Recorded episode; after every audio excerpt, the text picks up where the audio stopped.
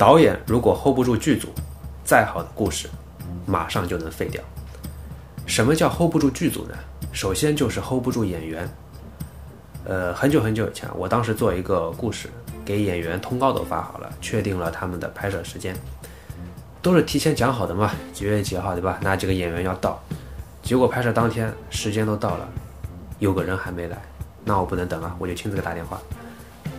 他居然跟我说他来不了了，我真的很生气啊！我就问他，我说你确定来不了了？他的回答居然是，他现在在别的城市。我一听。那行，那也不用争取了，是吧？都不在当前城市，你有什么办法？我马上挂掉电话，然后改剧本，他所有的戏全部删掉。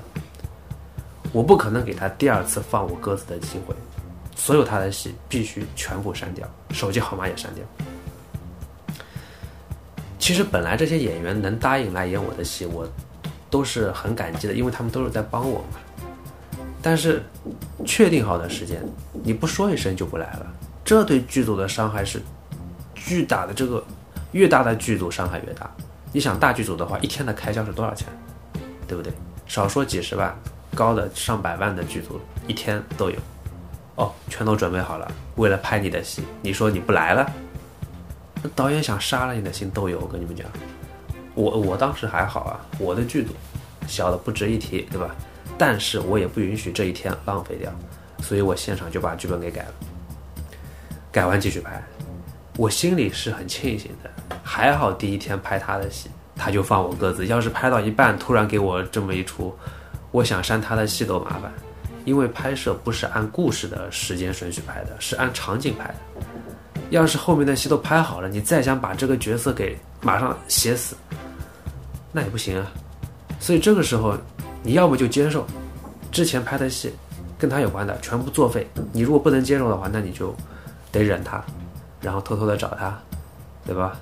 给你点钱，别跟别人讲，后面好好配合，行不行？你就只能当孙子，你知道吗？演员听到这个，不要以为这是你们的生财之道啊！因为如果这种事情发生，你们一定会成为剧组的黑名单。剧组哎，所有人都是围着演员转的，敢放剧组的鸽子，就算你演个尸体，我跟你讲，你也不能放鸽子，群头会记住你的。所以你们看啊。